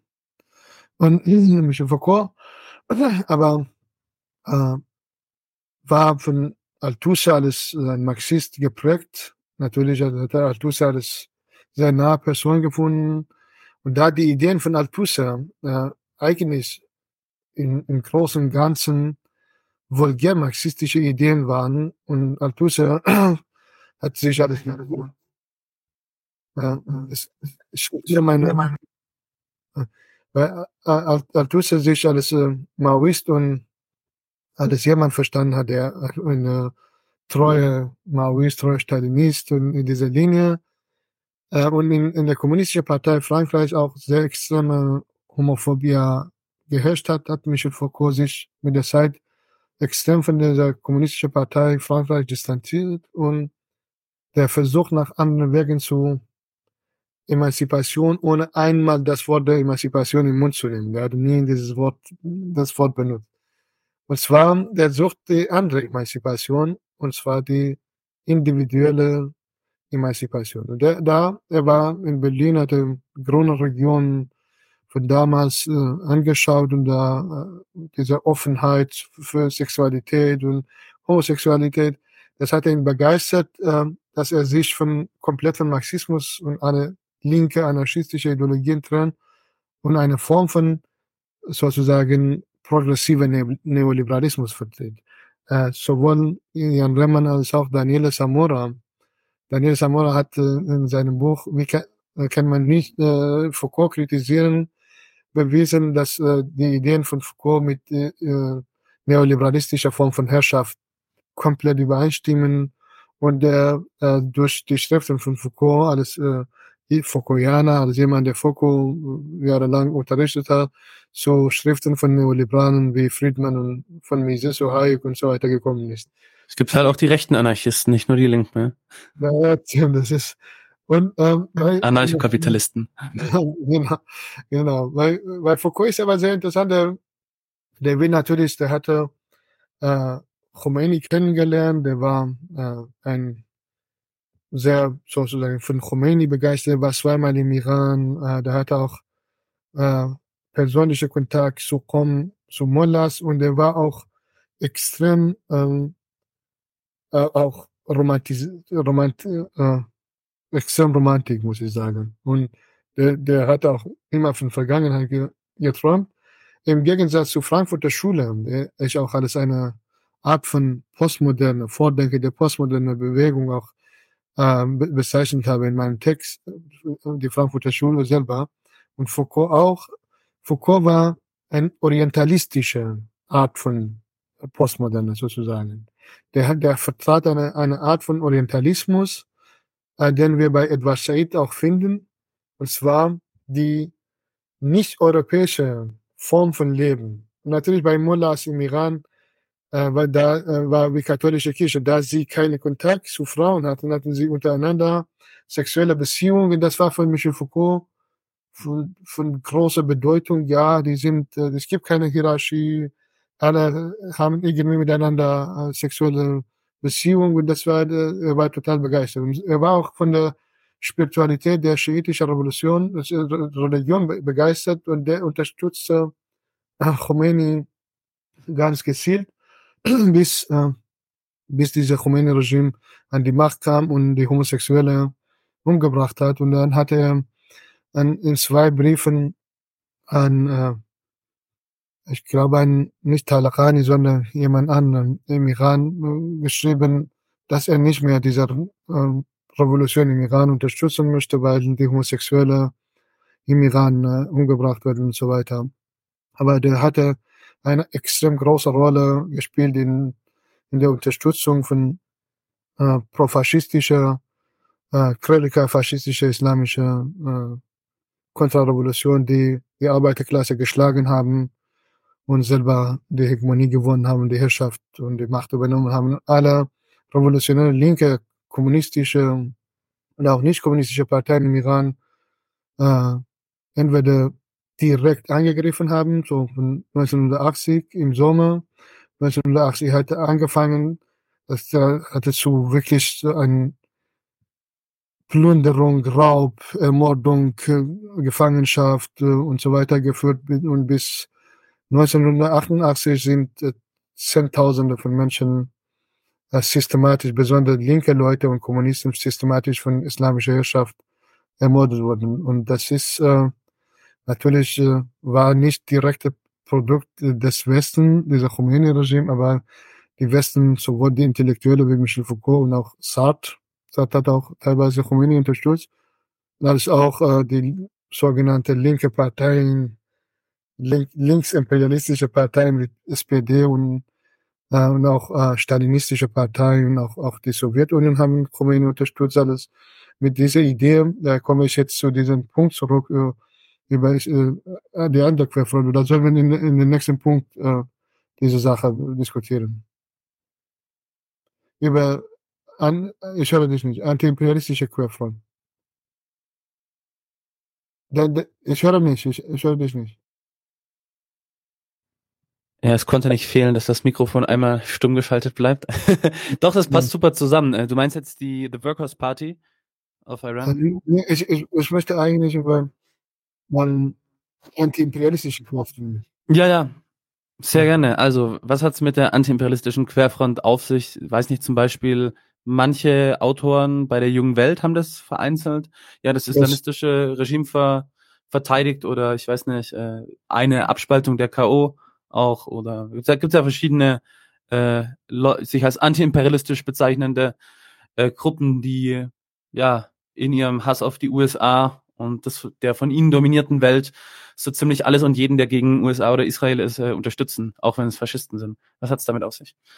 Genau, das ist aber dieser Unterschied zwischen äh, viele Kolonialisten von Frankfurter Schule, die äh, Israel unterstützt haben, zu antiimperialistischer, so würde ich sagen, äh, Orientalisten in diesem Sinne, dass die Orient, dass die gesamte äh, dritte Welt wie Friedrich Jameson unter nationale Allegorie, wer weiß, das war nationale Allegorie, oder so zusammenfassen und, und einfach sich auf die Seite von der dritten Welt, weil es ist, wird so gesehen, dass die ganze dritte Welt ist gleich und alle Leute haben gleiches Interesse.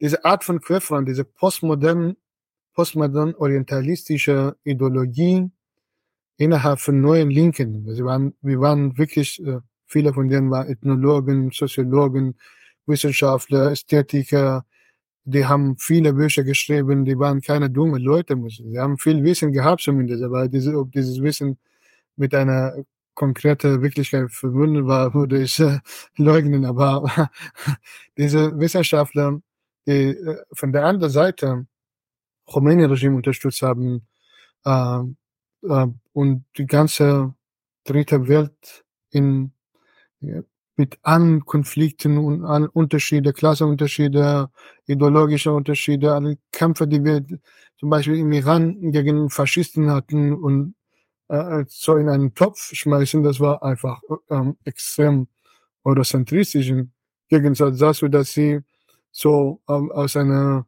eurozentristischen Ideologie, aus einer gemütlichen Situation bisschen Mitleid für die dritte Welt gezeichnet haben, äh, dieser Mitleid äh, äh, hat bei uns zur Katastrophe geführt. Äh, und äh, wir wollten, äh, ich, ich wollte auch diese Form von Querfront auch kritisieren. Ich habe auch äh, versucht, in mein, meine Arbeit zu machen, aber es gibt eine, eine andere Linie, die ich auch ausgemacht habe in meiner Arbeit, und zwar die Linie in der Sowjetunion auch äh, wirklich kurz nach, nach dem Lenin-Tod. Äh, und auch nach dieser neuen politischen Ökonomie, äh, die, nachdem diese Politik von denen durchgeführt wurde, alles eine so als Reaktion auf, äh, auf Bauern und als äh, eine bürgerliche Reaktion in einer Situation, in der Lenin gezwungen war, entweder die Bauern alle zu töten oder äh, so eine Form von bürgerlicher Reform zu dulden. Lenin hat für zweite gestimmt und das, das, deswegen haben sie diese neue politische Ökonomie gemacht. Aber in, kurz danach gab Also die neue politische Ökonomie als Kompromiss. Genau, sozusagen, also, um einen, einen großen bewaffneten Konflikt mit den Bauern in der Ukraine und so weiter, im heutigen Gebiet davon zu verhindern. Ja. Und danach wurde ähm, so ähm, eine andere Theorie entwickeln, äh, der andere Weg, ähm, äh, der nicht äh, kapitalistische Weg äh, der Entwicklung von Oljanowski. Oljanowski, Andriov und Andropov. Sie waren drei Wirtschaftswissenschaftler, die eine, muss ich sagen, eine Querfront-Ideologie in 20 Jahren vertreten haben. Und die äh, haben eine große Wirkung äh, auf Stalin und später auch auf Khrushchev Ideen gehabt in Bezug auf, äh, auf die Entwicklung äh, der Revolution außerhalb der Sowjetunion. Die Idee war, wir müssen alle äh, nationale Unabhängigkeiten, äh, egal, in, egal ob sie von Bourgeoisie oder von wem vertreten werden, unterstützen.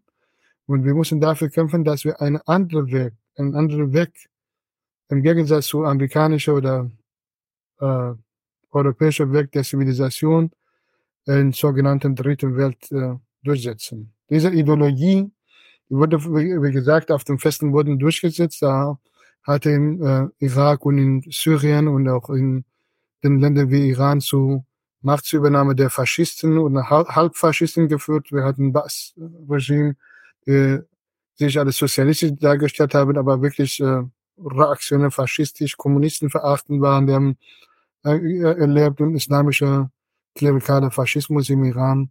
Äh, aber äh, ich möchte sagen, dass, dass die Intellektuelle im Westen, die sich als neue Linke dargestellt haben, aus einer gemütlichen Position, aus einer äh, Unwissenheit oder auch einer falschen Ausgangspunkt, falsche äh, Klassenlage, falscher Klassenstandpunkt versucht hatten, aus sich mit äh, äh, mit äh, Bourgeoisie, äh, mit der bürgerlichen Klasse äh, im globalen Süden statt mit der Arbeiterklasse zu solidarisieren.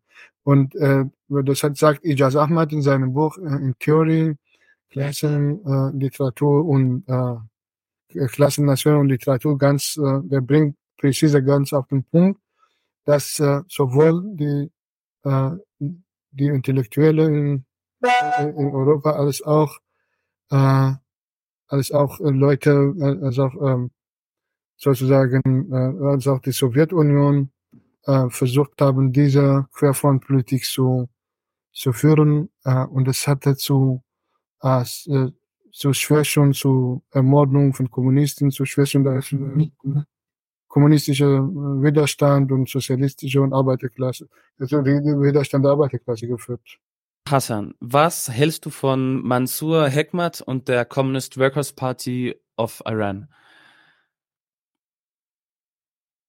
Äh, Mansur Hekmat ähm, kommt eigentlich, äh, kam von revolutionärem Marxismus und er äh, hatte in England studiert bei der Revolution, äh, sind viele Exilanten, viele Iraner, die sowohl Studierende als auch andere Aktivisten und Exilanten sind in den Iran zurück, um einen Beitrag bei der Revolution zu haben. Aber der ist, äh, der war auch bei meiner Ex-Partei, bei der Komala, jahrelang, ungefähr zehn Jahre. Und 1991 hat er seine eigene Partei gegründet nach dieser Spaltung.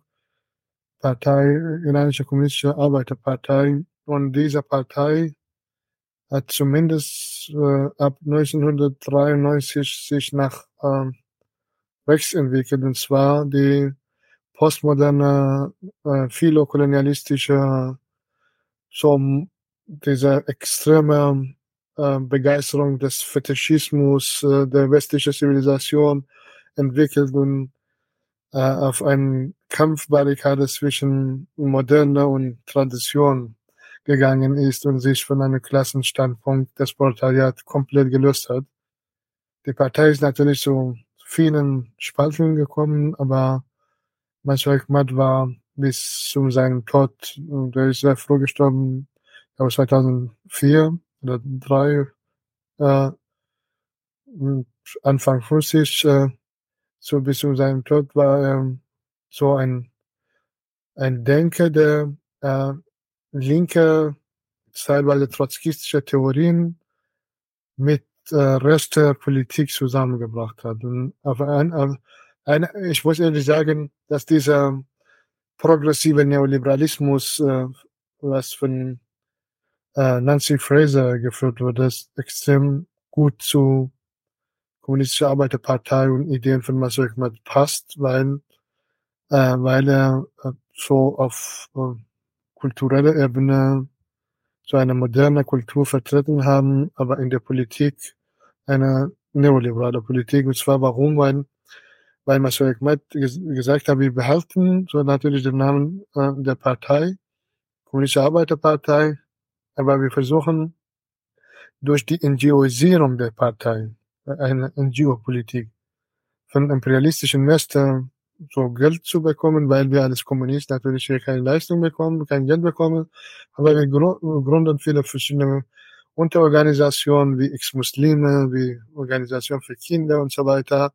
Und dadurch äh, können wir von bürgerlichen neoliberalen Staat in Europa Geld bekommen und äh, davon auch äh, leben, sozusagen. Aus einer Partei, die damals ähm, eine Partei war, die tausende bewaffnete Peschmerge und äh, Partisanen hatte, ist die Partei so eine, eine Partei im Sinne von äh, Max Weber Politik als Beruf geworden, Berufspolitiker, wie diese bürgerliche und auch linksliberale Parteien in Europa und ähm, ist die Partei natürlich äh, äh hat einen anderen Weg genommen. Und zwar hatte sie äh, bei Heckmann auch äh, in ein paar Stellen äh, gesagt, ja, Israel ist der einzige moderne Staat im Nahen Osten, der einzige, die einzige Demokratie.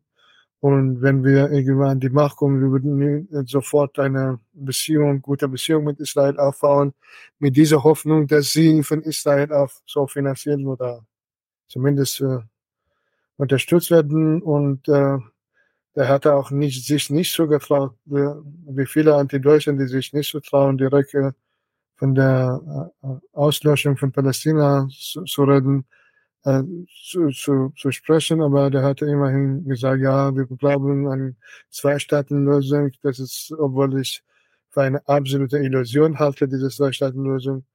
Aber wir denken, dass ein Staat wie Israel, äh, weil die viel besser ist, weil diese Stadt modern ist. Und diese Begeisterung von der Moderne, weil die Moderne auf diese Art und Weise so äh, zu übernehmen, ohne die Widersprüche der Moderne und die Kämpfe, die innerhalb der Moderne stattgefunden haben, diese rechte Flügel der Bourgeoisie, die sich auch alles modern verstanden hat, linke Flügel, äh, auch, auch diese Restauration der Aristokratie und die Übernahme der Aristokraten im bürgerlichen Staat auch nach der Revolution, nach der französischen Revolution, die Rückkehr der, der Aristokratie in Form von Kontrarevolution, auch äh, die äh, anderen Entwicklungen, die im Sinne von sozusagen napoleonischer Kriege, eine, eine extrem aggressive Art von äh, Expansion nach außen, teilweise waren sie auch befreiende Kriege natürlich, aber, aber irgendwann führt diese befreiende Kriege zu einer imperialistischen Logik, die die Leute aus, äh, aus Haiti auslöschen wollte und so weiter. Es ist alles nicht zu sehen und von Moderne begeistert zu sein und die Moderne alles äh, so eine Einbahnstraße zu betrachten, finde ich extrem äh, problematisch und äh, führt auch meiner Meinung nach so eine Querfront, die wir bei Mansur Heckmann gesehen haben und auch seine die Nachfolger äh, nach, nach seinem Tod diese Parteien drei Spaltungen oder vier, auch teilweise jetzt sechs Spaltungen aufgeteilt wurden. Aber die, äh, diese Kernpartei, diese kommunistische Arbeiterpartei Iran, ist weder Kommunist, hat noch, noch hat mit der Arbeiter zu tun, und zwar ist eine neue rechte Partei geworden. Die arbeiten sehr intensiv. In der Zeit von Mansur Hikmet gab immer Einladungen, wir wollen den Sohn von Schah zu unserem Kongress einladen. das, das ist wirklich manchmal äh, muss ich lachen, wenn ich seinen Text lese. Es gab auch einen Text von ihm, heißt äh, äh, weiße und schwarze Szenarien. Äh, in diesen Szenarien, da hatte die, die Monarchisten alles weiß dargestellt, Volksmujahideen und nationale Befreiungskämpfer alles auf die schwarze Liste gesetzt und so weiter. Es, ist, es war extrem komplette, komplett eine Art von extrem nationalistischer im Sinne von Atatürk. Auch äh, das, auch die haben davon, Masu Hikmat hat persönlich davon gesprochen, dass wir die persische Schrift komplett abschaffen und eine neue äh, Schrift mit äh, äh, lateinischen Alphabet entwickeln. Äh, und die haben gesagt, wir müssen, äh, der hat es selber nicht gesagt, aber sein Nachfolger, wir müssen einfach äh, das Unterricht, äh, äh, den Unterricht von Muttersprache für Minderheiten komplett verbieten. Wir müssen von einer Einheit von gesamten Staat im Iran oder auch nationaler Einheit reden und so weiter. Da, da reden die heute auch äh, komplett äh, neue Rechte, neue faschistische Leute im Iran, zum Beispiel Vordenker der neuen Rechten, Sejad Tabatabai, der vor ein paar Monaten gestorben ist, der hatte diese Theorien in den letzten Jahren äh, wirklich viel, viel besser als Max Wegmat äh, theoretisiert und hatte von einem modernen Iran im Sinne von also ein, so eine Rückkehr zur Vergangenheit, einem großen Iran-Reich, iranischen Reich geträumt auf der einen Seite und auf der anderen Seite hat er die hegelische äh, Ansatz von, dass äh, äh, die Besonderheit und, und äh, Allgemeinheit aufeinandertreffen und eine komplette Totalität im Namen des iranischen Iran entsteht.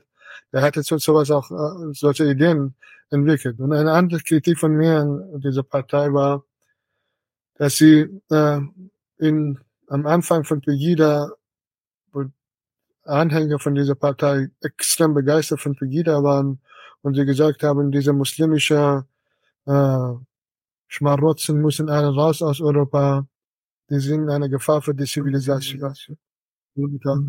Es hatte dann wahrscheinlich viel auch so mit der Agententheorie und äh, Sprecherpositionen zu tun. Also nach dem Motto, wenn halt Ex-Muslime vor dem Islamismus warnen, dann wird es natürlich als besonders glaubwürdig wahrgenommen. Und dann hat man sozusagen die ähm, Freifahrtkarte nicht nur für ähm, ja, legitime Kritik daran, sondern auch für antimuslimischen Rassismus, wo man ja natürlich äh, Islamismus kritisieren muss und bekämpfen muss als Faschismus, aber halt nicht eine Religion per se ähm, halt ausschließen kann. Ich naja. glaube, das ist mit der Religionskritik äh, als Marxist. Ich höre meine Stimme wieder so. Die Religionskritik aus marxistischer Perspektive ist eine, eine ganz andere Kritik. Die theologische Kritik, äh, die von äh, Bruno Bauer und auch teilweise von Feuerbach äh, geführt wurde, wurde sehr scharf von Marx auseinandergenommen.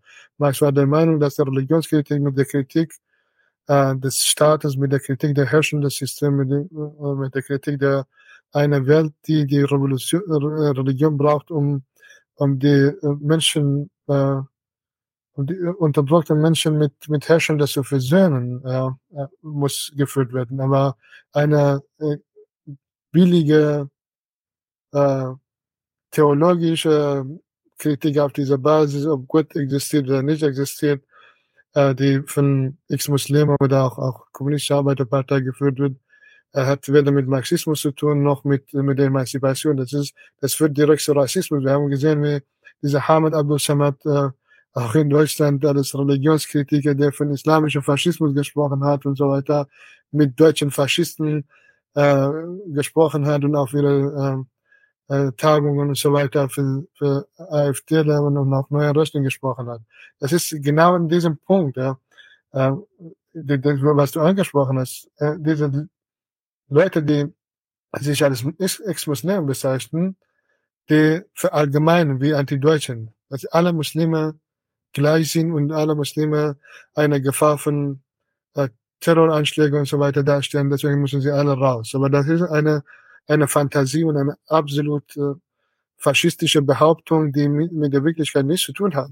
Die Muslime, viele Muslime, die ich in Deutschland noch in vielen anderen Ländern begegnet habe, die werden zu Muslime gemacht, die sind keine Muslime, die, die verstehen sie, die haben eine Religion, die glauben weder an Gott, und viele von denen betten gar nicht, die haben die würden als Kulturmuseum, wie, wie Christen hier, die äh, vielleicht nur Weihnachten feiern, einmal im Jahr, aber nie in der Kirche waren und so weiter. Wie kann man diese muslimischen Menschen zwingen, dass sie unbedingt zu Salafisten werden oder zu ein äh, fanatischer Muslime, äh, um, um sich zu beweisen. Die Unterdrückung von Rest und die Kritik, eine rechte Kritik an Religion von der rechten Seite führt, macht aus normaler Bevölkerung, auch aus säkularen, säkularen Menschen Faschisten. Und die, das ist, das ist weder produktiv noch emanzipatorisch, sondern barbarisch. Und diese Barbarisierung der Religionskritik auf diese Art und Weise beim äh, Ex-Muslim und Kommunistische Arbeiterpartei finde ich auch, auch wiederum Querfront. Ja, ich finde es auch interessant, wie heutzutage manche ähm, ja, bürgerlichen Wissenschaften, gerade so in so ideologischen Abteilungen wie Sozialwissenschaften, schon auch so manchmal so eine quasi religiöse Dimension annehmen. Also dass sie als ja, Herrschaftslegitimation des Systems auch stark dienen und ja, dementsprechend ähnlich wie die Religionen dann auch äh, ja, kritisiert gehören, bekämpft gehören. Ja. Ähm, das stimmt, ein, ein kurzer Punkt. Es gibt ein Buch von einem von Walter Benjamin, Kapitalismus, äh, äh, alles Religion. Und er hatte dort ähm, Kapitalismus als die einzige Religion bezeichnen, die keine so ähm, bestimmte Feste und Forderungen hat, wie wie andere Religionen. Kapitalismus, nicht nur Kapitalismus, sondern auch viele andere Sachen. Postmoderne war äh, in der Uni einer Religion. Wenn man Postmoderne kritisiert hat, wird, wird, wird man so alles Ideologie, Ideologe bekannt, du, du hast nicht mit der Wissenschaft zu tun, aber die Postmoderne alles Wissenschaft in Frage gestellt wird. Postmoderne war keine richtige Wissenschaft. Und dann waren neoliberalistische Lehrer in der Wirtschaftswissenschaften werden wie, wie Ideologie bezeichnet. Und auch, wir haben auch gesehen, dass der deutsche Staat versucht hat, äh, Leute, die Araber und auch andere Immigranten zu zwingen, ob sie Existenz von Israel akzeptieren oder nicht akzeptieren. Und wenn sie das nicht akzeptieren, dann werden sie keine Staatsbürgerschaft bekommen. Das ist wirklich wie Feudalismus, wie Inquisition von damals. Entweder bist, glaubst du an Gott oder, oder bist du tot. Das ist die gleiche Logik. Aber das ist alles Religion und Religion hat sich weiter, Nationalismus ist auch eine Art von Religion und so weiter. Das wollte ich ergänzen. Hm, ja, sehr schön.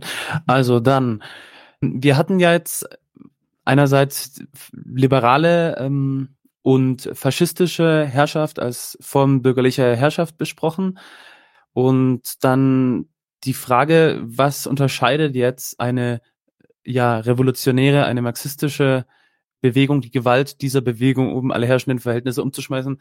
Was, inwiefern will sich diese Gewalt eben von der sonstigen herrschenden Gewalt unterscheiden? Die Sozialisten und Kommunisten der Meinung, dass sie keine blinde Gewalt gegen keine Zivilisten nie und nirgendwo verwenden. Das ist ein Konsens zwischen aller revolutionären marxistischer Wissenschaftler, Parteien, Sozialisten und so weiter. Und das ist der, die andere Sache ist bei der Gewaltfrage, dieser revolutionären Gewalt, in sozialistischer Ideologien, wie dieser Gewalt ist im Gegensatz zu äh, Gewalt, zu, zu Staatsmonopol oder Gewalt, äh, Monopolisierung der Gewalt im Kapitalismus oder durch den Staat, ist eine Übergangsweise. Das bedeutet, es wird nur zu für bestimmte Zeit für die Abschaffung der kapitalistischen Produktionsweise, für die Zerschlagung des Staates, für die Zerschlagung des der Institutionen und so weiter verwendet. Und äh, sobald die äh, Herrschaft des Menschen über Menschen, Herrschaft von Menschen über Natur, Herrschaft von Menschen über äh, zwischengesteckten Herrschaft von Weißen über Schwarzen für immer verschwunden ist, dann gibt es keine Gewalt mehr. Wollen wir natürlich, dann müssen wir natürlich auch, wir sind gezwungen, äh, in bestimmter Situationen zum Beispiel, wie in die Situation im Iran, die wir äh, letztes Jahr hatten, für die äh, äh, Zerschlagung des Staates äh, die revolutionäre Gewalt zu benutzen, ohne äh, so Zivilisten zu verletzen. Aber der, Kapital, der kapitalistische Staat hat den, durch diese Monopolisierung der Gewalt, wie Max Weber sagt, hat immer Autorität gegenüber äh, anderen äh, Bürger und Bürgerinnen äh, die Gewalt zu benutzen und jede Bürger und Bürgerin einfach ohne Grund auf der Straße zu verhaften und ins Gefängnis zu stecken. Das wird hier nicht, nicht gemacht, aber es gibt diese äh, rassistische Gewalt von Polizei, die wir ständig in den Medien sehen, dass die Ausländer, Schwarze und so weiter erschossen wurden, weil sie äh, nur eine äh, Kleinigkeit oder einen Fehler gemacht haben. Das zeigt ganz genau, dass äh, diese Monopolisierung der Gewalt in Hand des Staatsapparats zu, äh, zum Mord äh, von äh, unterdrückten Menschen, auch zu Bürger und Bürgerinnen führt, die gar nicht mit der Gewalt, mit der revolutionären Gewalt zu tun haben.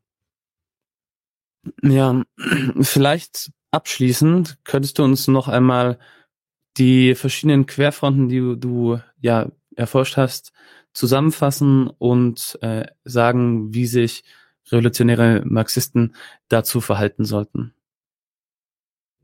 Die erste Querfront sind natürlich diese äh, Nationalbolschewiki, die ich erwähnt habe, die sind, äh, die sind sowohl links als auch rechts, sowohl rassistisch, kolonialistisch, die vertreten kolonialistische Ideologien, Ideologien und gleichzeitig verstehen sich auch als linke Leute. Das ist dieser Ausgang. Die zweite Form von Querfront äh, ist diese Querfront, die Totalitarismus-Theorie unkritisch übernommen hat und diese Totalitarismus-Theorie auf alle Gesellschaften verwendet, auf alle marxistische Richtungen, auf alle marxistische Persönlichkeiten und so weiter. Die dritte ist ähm, diese sogenannte Antideutsche, die auch natürlich äh, ähm, manche von denen auf dieser Totalitarismus-Theorie wie bei, bei der Frankfurter Schule, bei der Vordenker hat noch, äh, auch diese Totalitarismus-Theorie übernommen und keinen Unterschied mehr zwischen Faschismus und Sozialismus oder zwischen Sowjetunion und Nazi-Deutschland gemacht. Und die vierte Querfront sind diese äh, sogenannte Anti-Imperialisten, die der Meinung sind, dass sie alle anderen Staaten, äh, die gegen die USA sind, äh, solidarisch stehen und auch äh, unterstützen, unabhängig davon, ob diese Staaten äh, selber imperialistisch oder teilimperialistisch, selber faschistisch oder teilfaschistisch, äh, selber liberal oder auch äh, egal was sie sind, Hauptsache äh, stellen sie den USA gegenüber und das ist äh, der Grund, dass sie diese Staaten unterstützen. Also ich glaube, es geht nicht mehr weiter Kindergarten. Wir wollen zu mir. Alles klar. Nee, vielen, vielen Dank für äh, die Zeit, die du dir genommen hast, Hassan. Äh, wir entlassen dich, damit du nicht um dich kümmern kannst. Ähm, echt, war interessant. Macht's gut. Bis zum nächsten Mal. Ja. Leute, wir brauchen eure Hilfe. Wenn euch dieses Video gefallen hat, klickt auf Like, abonniert den Kanal und vergesst nicht das Glöckchen zu drücken, damit ihr benachrichtigt werdet, wenn wir neuen Content droppen. Außerdem solltet ihr uns überall folgen, wo wir verfügbar sind. Das ist Facebook, Instagram, Twitter und Twitch. Und wenn wir irgendwelche Ankündigungen machen oder Posts, dann shared, was das Zeug hält. Gebt uns all eure Liebe. Wir haben mittlerweile ziemlich signifikante Kosten. Wenn ihr es euch irgendwie leisten könnt, unterstützt uns doch auf Patreon. Dann kommt ihr auch in den Genuss verschiedener Vorteile, wie zum Beispiel Zugang zu unserer Discord-Community oder Zugang zu den ultrageheimen Patreon-Episoden, die wir dort posten. Außerdem könnt ihr uns natürlich auch über PayPal Spenden zukommen lassen.